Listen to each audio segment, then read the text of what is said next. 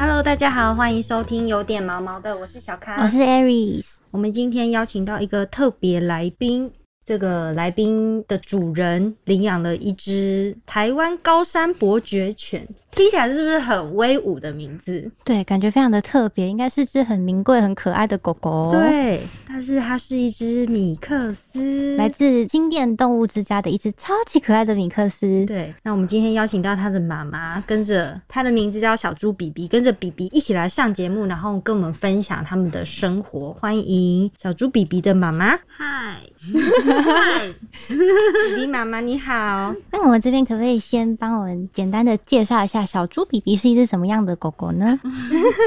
小猪比比，它的脸、它的鼻孔长得有点像猪，对然后它的身体长得有点像小熊。很多我们有时候在路上的时候，很多小朋友会比着它说，猪鼻子，猪鼻子，他们会说它有它是猪，然后有点过分 他就说妈妈有猪，然后妈妈就很尴尬。这样子所以就是因为这样才取名叫小猪比吗？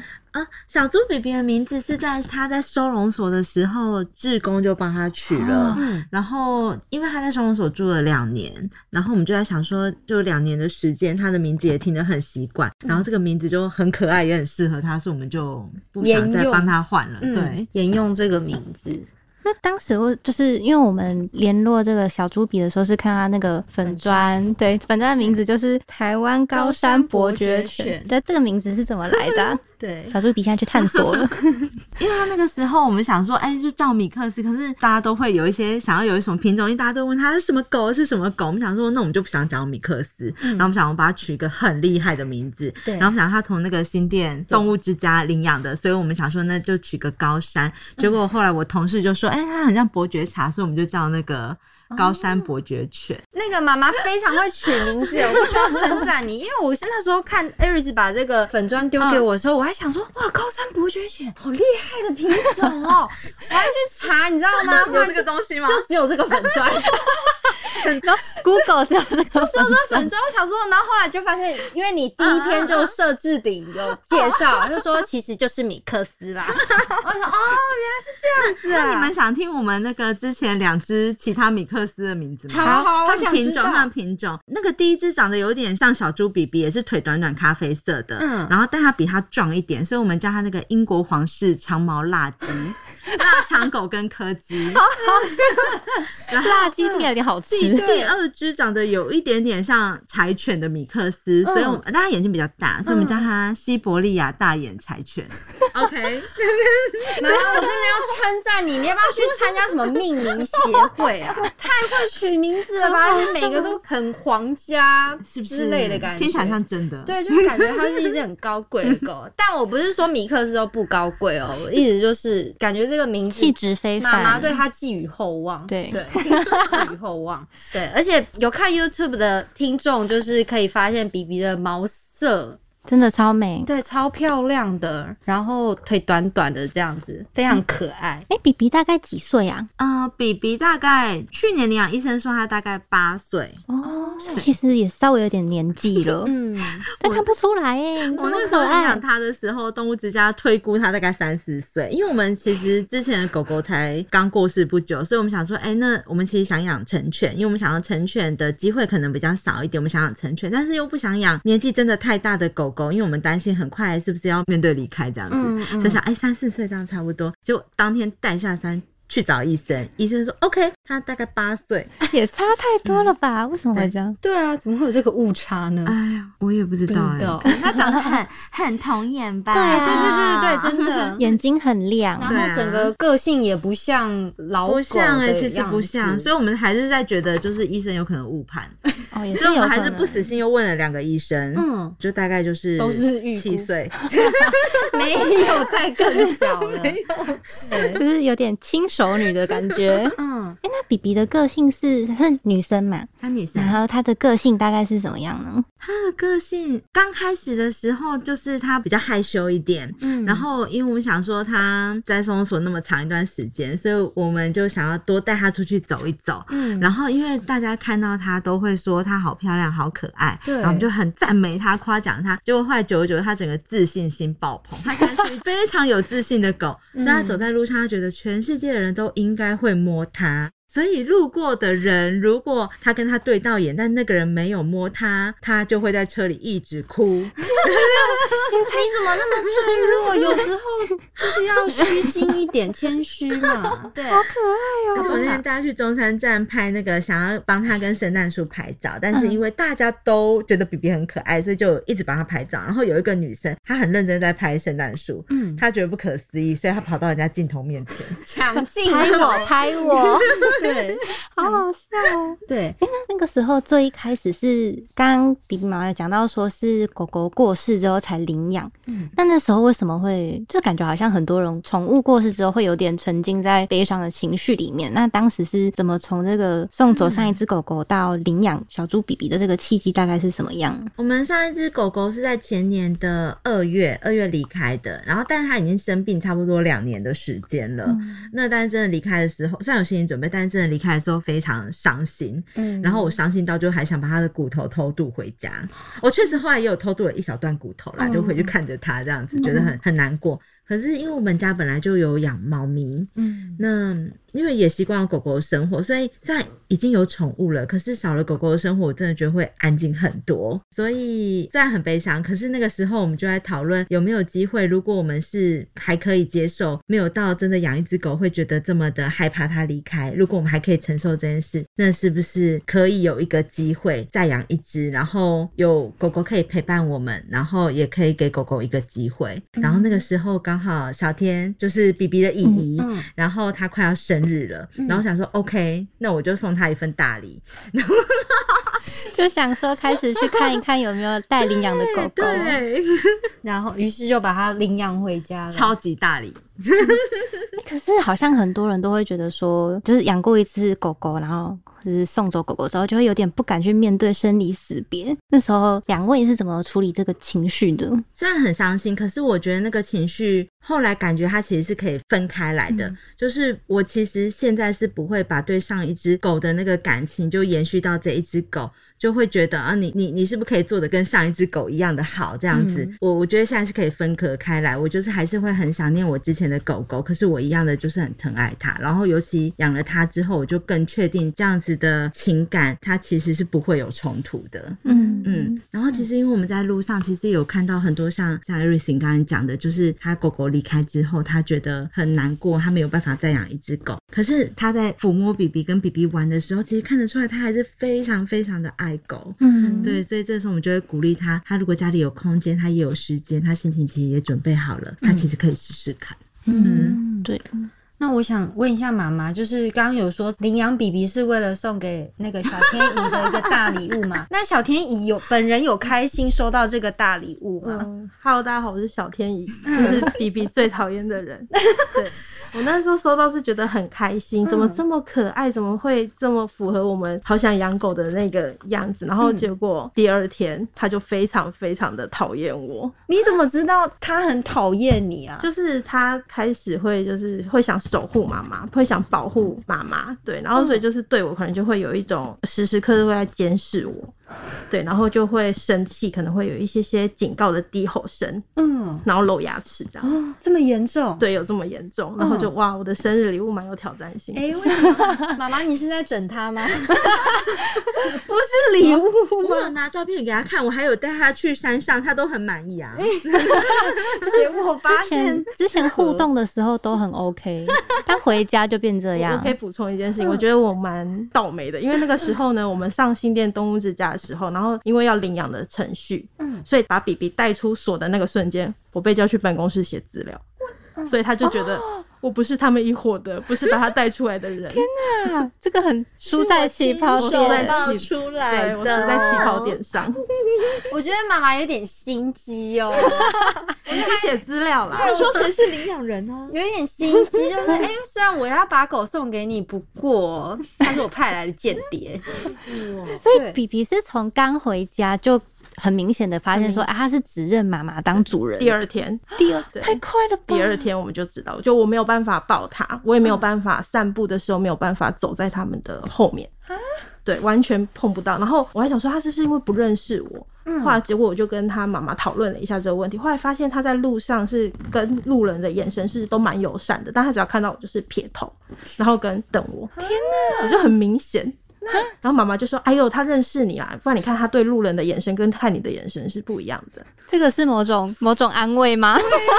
还是觉得有点受伤。可是小天怡有想过什么样的方法可以跟比比拉近距离吗？”我一开始的时候是用大量的食物，就是食物啊，然后零食都是让我来给比比。后来发现，哎、吃完之后我们又是最熟悉的陌生人，他只有在吃的那个当下，对就他是他是会过来你，咦我爱你，我爱你，然后吃完之后就不理陌生人。其实到现在还是有一点。啊比比怎么会这样？怎么办呢？要不要再养一只狗？我那天是有去新店的那个碧潭的送养会再看一下，比比你要小心哦。职工是有一直鼓励我，因为那天是只身前往那边的。嗯对，那那个时候，妈妈那时候在帮小天怡挑选礼物的时候，当时是有心里有想说，诶，我要养什么样的狗吗？对啊，之前两只狗都是长毛的，米克斯是一定的，因为我们两个很喜欢米克斯，我们觉得米克斯都很特别。嗯，然后要长对你取的名字也很特别，对 对对，辣鸡，他要米克斯，我才可以乱取啊。然后要要要长毛，然后最好短腿，看起来有点 funny，这样子超可爱。然后呢，就是这样一页一页滑。但其实我们过程当中，其实有看到另外一只狗狗。我们在看到小猪比比之前，有看到另外一只狗狗。然后后来在联系的过程当中，它已经给人家领养走了。然后我们就一页也也很祝福，所以我们就在重新开始滑起。结果一直都没有看到就很适合的缘分。嗯，然后双龙所的那个网页啊，其实它在很后面了，应该是好几十页后面了。嗯嗯然后不知道为什么那时候看到它就很有眼缘。一见钟情。对，然后想说在所内待了两年，会不会因为看那个资料两年呢？会不会那么可爱已经被人家领养走了？结果后来打电话去问他，竟然还在。哦，后来才知道他有一些故事啊。嗯，是什么什么样的故事？嗯，后来仔细的跟他们平常在照顾他们的志工，然后了解了一下，发现其实他还蛮认一个主人的。他这个个性是他从他以前就有了，他很执着，对他就是很认定一个人，然后好像他当初有被呃带到一个家庭有养过，嗯，但是他好像不是很喜欢那个男主人，就是其实跟在我们家的状况很像，他只认定一个人，然后不喜欢另外一个人，嗯。所以他们家好像养了一个礼拜之后，他就被退回来了。嗯，就是有被退养的经验就对了。对，然后听说他刚进所内的时候，其实也不亲人。所以是志工花了非常多的时间陪他做一些青训的练习。嗯，那妈妈或姨有觉得说，可能不管是以前可能流浪，或是之前被退养，会不会对小猪比的一些个性或是行为有一些影响呢？嗯，小猪比很紧张的吞了几个口水。我觉得会耶。因为我觉得那个是对人信任的那个感觉，像我现在觉得他算好像很不喜欢小天怡，可是因为不管他怎么样，但小天怡就是都没有放弃他这件事情。我觉得他自己会知道，就是这个人是一直都会在，是家人的感觉。嗯嗯，不，所以就很庆幸，还好他只经历过那样一次的退养。嗯，对，那也要感谢小天怡对 B B 的包容。对，也只能包容他。没有，因为我觉得很多大部分的人可能反应都会像前一个男主人这样，就会觉得他这么不喜欢我，那我们是不适合，然后就会想要放弃什么的。嗯，所以我觉得小天怡非常的厉害。我觉得就是要给他很多时间，嗯，对，包容他的地雷。他有哪些地雷吗？除了小天怡之外，他没有地雷啊，就只有小天怡。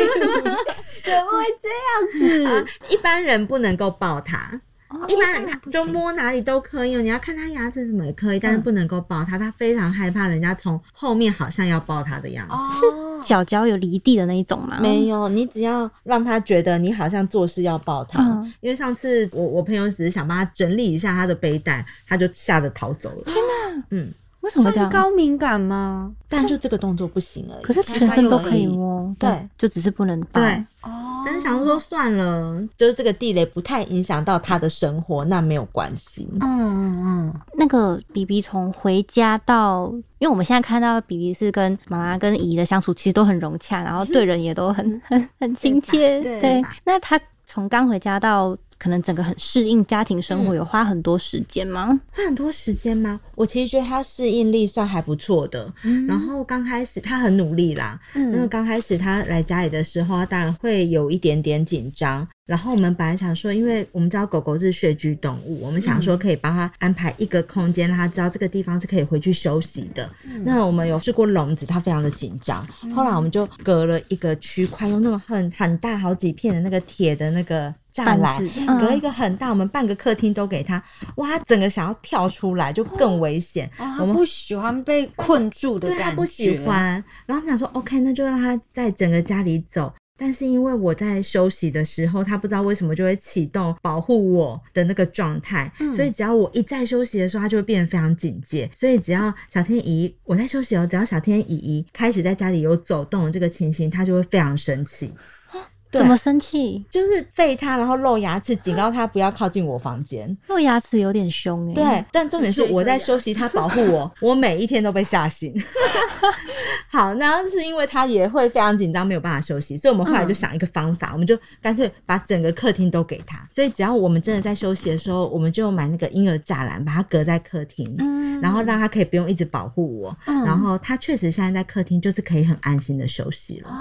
嗯，好聪明哦。对啊，我觉得妈妈很好诶，会一直想办法解决这个困难，解决这个困难，不会觉得说啊这样好麻烦哦，不想要用了这样子。怎么会麻烦？长那么可爱，天，小天怡这边是有什么要分享的？我我必须要补充一件事情，因为因为我只要有一些风吹草动、嗯 b B 就会非常的生气。所以有一次半夜，我真的很倒霉，有用倒霉用被它咬到吧？不是不是，我就突然狗就吠了，然后妈妈马上从她房间传讯息给我说，请你不要随便乱动。然 后我就说，我就回讯息说，不好意思，是外面的机车。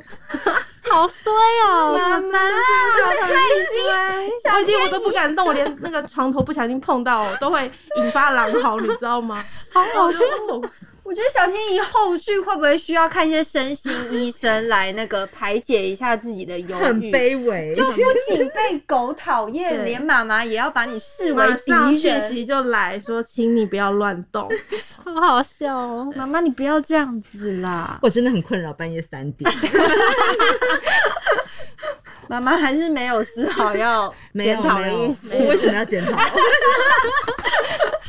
而且，诶、妈妈跟姨姨家是不是还有养很多其他动物，像有猫咪跟乌龟？那比比跟他们的相处怎么样啊？猫咪跟乌有有三个猫咪跟一只乌龟，然后三个猫咪跟比比的相处都嗯融洽吗？猫咪是蛮讨厌它的啦，但它是很喜欢猫咪。可是猫咪的讨厌不像是嗯你不要靠近我，因为有时候他们看到外人就会躲起来那样，不是他们看到比比是可以很自在的走动，嗯只是因为比比就是狗狗邀请的方式就是一直把身体压低，然后往前这样扑扑扑扑。想跟他们玩？对，它就会这样对猫咪，猫咪就觉得它太烦，然后会一直跟着猫咪，所以猫咪就会掌果它这样子。无影手先来了。对，然后我们家这是两只年纪比较大的猫咪，就都很讨厌它，会躲，它会打它这样子。然后只要它安安静静睡觉，猫咪其实是很乖的。然后它它。它真的超级好的，B B 真的超级好的，因为我们家的猫咪如果觊觎它的睡垫，睡了它的睡垫，吃了它的饭，喝了它的水，玩了它的玩具，它全部都没关系。好棒哦！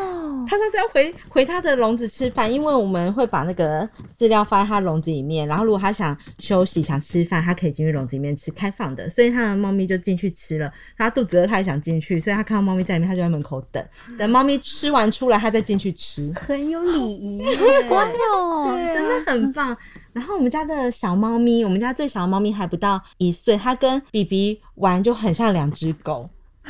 对他们两个真的是会互打，然后但他都输，因为他其实很怕踩到小猫咪。哦然后，所以我们的那个小猫都对它太暴力，就会咬它的嘴边肉，咬它的脖子肉，然后整只挂在它身上，好好它都没有系。关系。这是一个很亲切的大姐姐，嗯，姐大姐姐型还是 没有没有，就是是一个长辈的感觉，然后对那个那个年纪比较小的动物们，对它都很照顾。对，啊，小天，你刚刚是有什么想补充？没有，我刚刚没有，这个 实在太可爱了，他欣赏啦我。在欣赏它的可爱。我刚刚听到妈妈就是讲说那个比比会照顾家里三只猫，对，然后再想到小天怡的处境，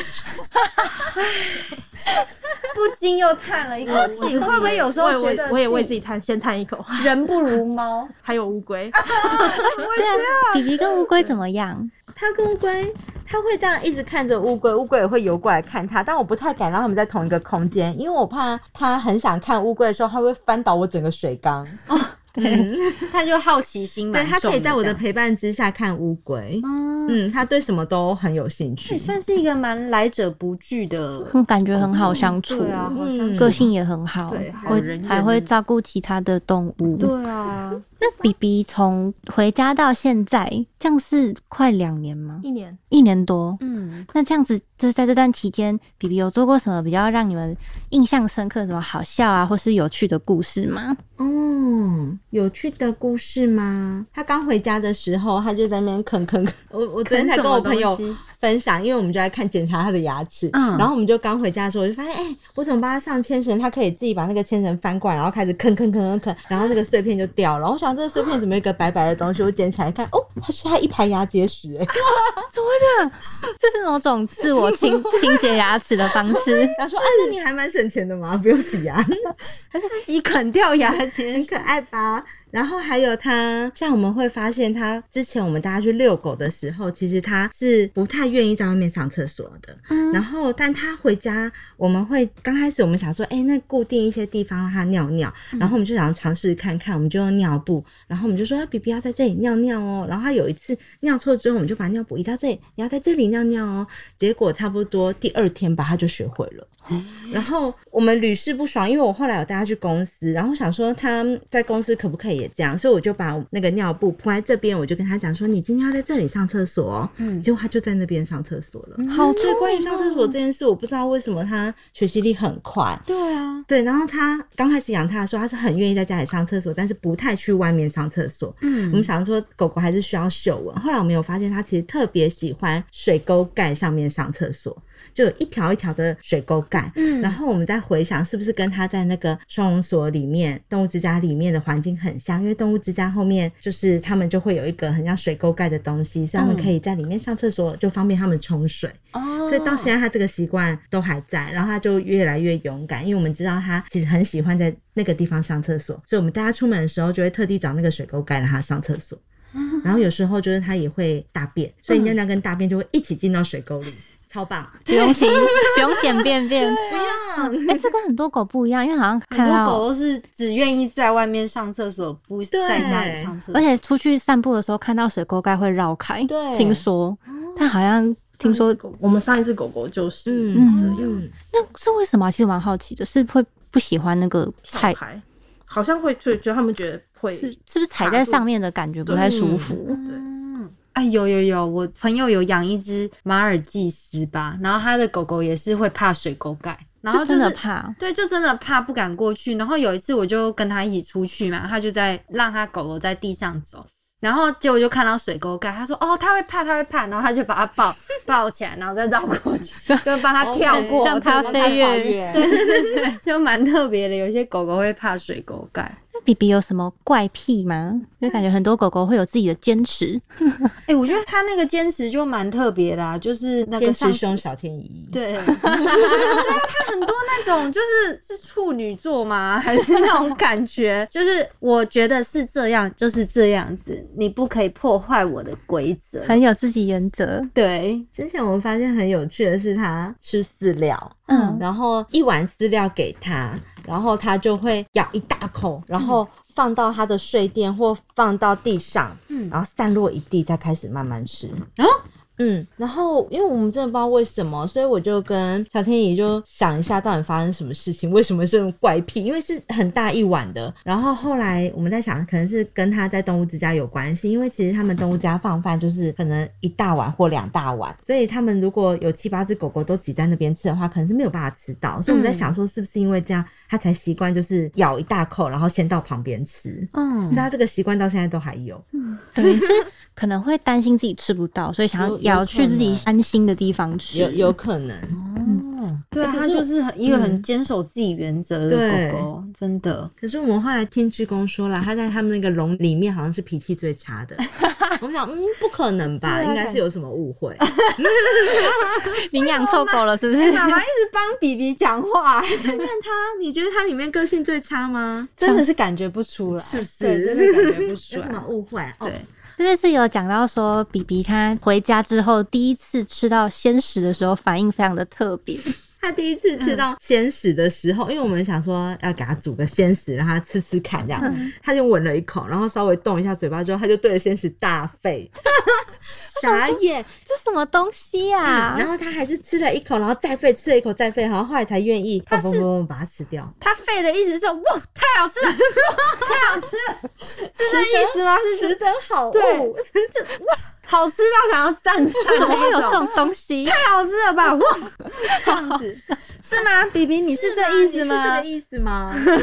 比比是没有什么挑食的问题，没有，他很喜欢吃花椰菜、高丽菜。哎，怎么这么棒？我我们们只是有趣而已，因为我们上次在吃青菜，就是烫的青菜。我想他在旁边一直等，我想说蛮烦的嘛，就这到底有什么好吃？你要吃就给你吃，然后给他吃，他还真的吃，吃了还一直来要，一直要。好可爱。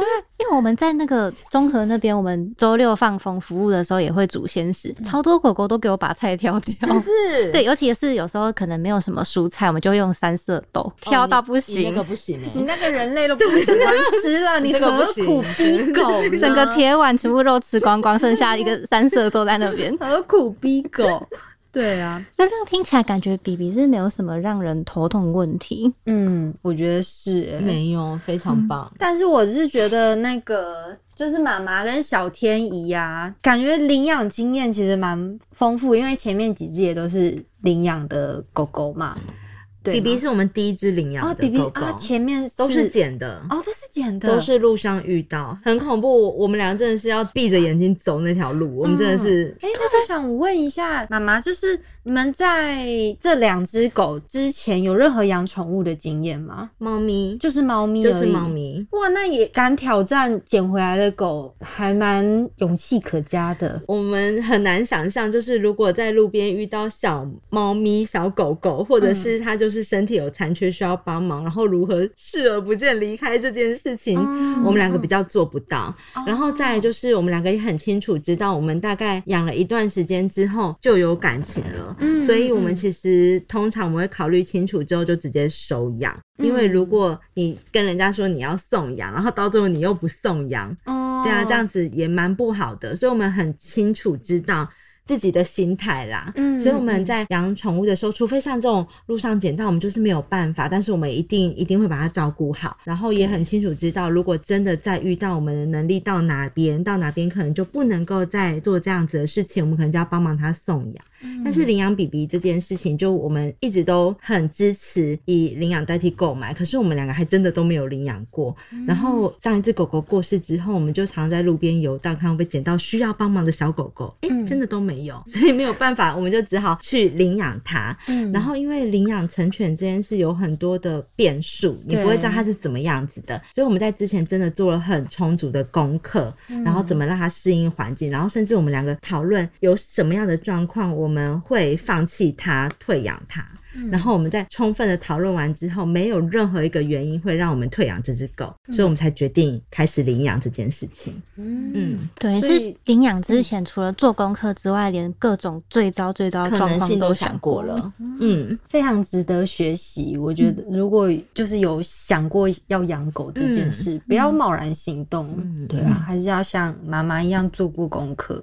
对，然后如果不幸遇到狗狗领养回家跟你很不合的话，小天怡，你是怎么样度过这一段跟 B B 不和的这个时光呢？怎么样安慰自己吗？安慰自己哦。嗯，等下可以请妈妈分享一下她是怎么说服我，让我的心态越来越健康跟正向。待会她可以分享一段这个，但我觉得我现在的做法，我会变成是说观察他，嗯。然后让他有一些时间来适应这个环境，因为我觉得人跟人的相处可能没有办法马上建立关系，何况是狗狗、小动物们，对，所以会给他们多一些的时间。那我在这个过程，我们也会去观察什么时候是他可能会生气的点，或者是他不喜欢的地方，嗯那我们再去从中间，然后再去看看能够怎么去互相配合。嗯例如他不喜欢我突然出声音，那我可能就会假装咳嗽啊，或者是突然哎、敲敲我的床头柜啊，或者是哎呀呀呀呀，就假装就是要爬起来的声音，然后让他知道说哎、好像有人要动来动去了，大家可以先被预告，哦嗯先做好心理准备，对，然后让他慢慢的降他的敏感。嗯嗯嗯对，然后他确实他在我几次的预告之下，他就会比较没那么生气。然后再来是，如果他很生气地跑来找我，我就不给他零食。但如果他平静下来对，平静下来走过来说，嗯，你在干嘛？还是监视的脸，那我就会说，哎、很棒，你没有叫，然后我就会请他吃零食。嗯，对，然后这几次下来蛮成功的。笑，对，妈妈为什么笑？恭喜啊！妈妈分享就是怎么说服我的。对啊，你们跟 B B 相处就知道，他看起来不像是会这么讨厌一个人的狗狗，所以我就会跟他说，我觉得小天怡是很特别的存在。嗯就是在他的狗生当中，就是很少有讨厌的人，嗯然后他这么讨厌你，都还没有放弃他，他一定是非常的相信你。嗯，好像好感人哦。对啊，我是觉得好 哎、感人、哦。你们觉得感人？是不是？我觉得是鬼话。可能因为我们不是当事人啦。对，然后我就说，哎、对但让我被他说服了。我想，哎、好像真的好像是一个很重要的存在。对啊，因为其实我有想过说，嗯就是如果是我，因为我也是很喜欢狗，那如果我真的有一天被可能跟我一起住的狗狗这么讨厌，我应该会真的会很难过，我会以泪洗面吧我。会 觉得我会诶。我要平反一下哦，我我我要帮比比平反一下，就是他们两个的关系就是既紧密又冲突。嗯我觉得他好像把小天怡当做是他 say 喊哎，就是他的一举一动都要在我眼皮子底下做。嗯就是如果他出门太久回来，我就要骂他；如果他太晚回家，然后可能钥匙在那边晃，我觉得听了很不顺耳，我就要骂他。但其实平常比比是对他很好的，例如是他躺在床上的时候，比比是会主动跑过去找他撒娇。他只是不喜欢他变立体的样子，但他平面的时候，比比是很喜欢的。但是不好意思，我要补充，就是这个是要妈妈在家的前提。哦，对，我看但我到之前真的是要从二 D 变成三 D，甚至四 D 的立体的状态的时候，他就不行接受，所以是只能他去找你，不能你来找他这对样。嗯，不行。不行。你是猫吗？不行，而且他有时候都会传那个啊比比很凶的照片给我，然后我就说好羡慕你可以看到这种表情哦、妈妈这讲话有点欠揍。小天怡，是我我懂你，谢谢谢谢，我真的委屈，往心里吞。那除了刚刚比比妈妈讲到的一些曾经有做过的功课跟预想的各种状况之外，比比的妈妈跟姨姨这边，如果说我们有些听众也是很想要去领养看看成犬，就尤其是成犬的部分的话，你们会给一些什么建议吗？我觉得如果是新手的话，我这边会比较建议看这只狗狗有没有它熟悉的志工伙伴，可以很了解它。嗯，我觉得大家要衡量自己的状况啦。像我们刚刚前面有讲到，我们在事前做了很多的讨论，我们家的空间够不够啊？然后家人会不会支持啊？还有开销的部分，我们是不是能够负担？那如果今天他在家里一直很不适应环境，一直叫或一直乱上厕所这件事，我们可不可以接受？给他一点时间？那如果都可以的话，那我想大家都会各自有一点自己的喜好。那这个时候，我觉得就可以去看看新手的话，我就会就看看他有没有志工是照顾跟熟悉他的。因为比比当初是有很长期的志工陪伴过他，所以我们可以先了解一下 B B 的个性。然后我们大概就知道他是个什么样子，我们回去就可以更好的打造一个 B B 他会觉得比较安心的环境。我觉得这样主人的挫折感应该也会少一点点。真的就是等于是有一个小帮手来帮你跟这只狗狗磨合的感觉。嗯，小天一呢？嗯，我觉得也可以去一些狗狗的中途的一些餐厅，或者是加入一些狗狗的社团，因为上面有很多朋友会分享一些开心的事，或者是悲惨的事情，比如破坏家具啊、乱大小便。我觉得也可以从这个过程里面去了解看看，说如果今天这件事情发生在自己的身上，那我能接受吗？我可以接受到什么程度？嗯，对，那我可以预想看看，我去评估看看我自己适不适合，然后也可以跟呃有养狗的朋友可以多聊聊天，我觉得还不错。嗯，对，就是最具体的例子啦。对对，对不会想说有什么事情没有想到、没有料到什么什么的。对，嗯，没错。那我们在节目进入到尾声的时候，小猪比比也进入他的梦乡里面了。很安详的睡在沙发上，起来在打呼。对呀、那我们今天就谢谢妈妈跟小天怡跟我们分享领养小猪比比的这个过程，那有非常多喜怒哀乐在里面，提供给大家听听。对，然后我们之后还会有一集是在专门的来讲解说，万一我们领养了宠物回家，可是它就是跟我们家有一个人非常的不对盘，到底要怎么办呢？那我们就请听众再锁定下一集。我们今天先聊到这里，喜欢我们的话，欢迎留言、订阅、给五颗星评价。每周一、三、五准时收听，有点毛毛的，谢谢，谢谢妈妈，谢谢小天，谢谢依依我们一起陪伴比比进入梦乡吧，晚安，晚安。大家拜拜。Bye.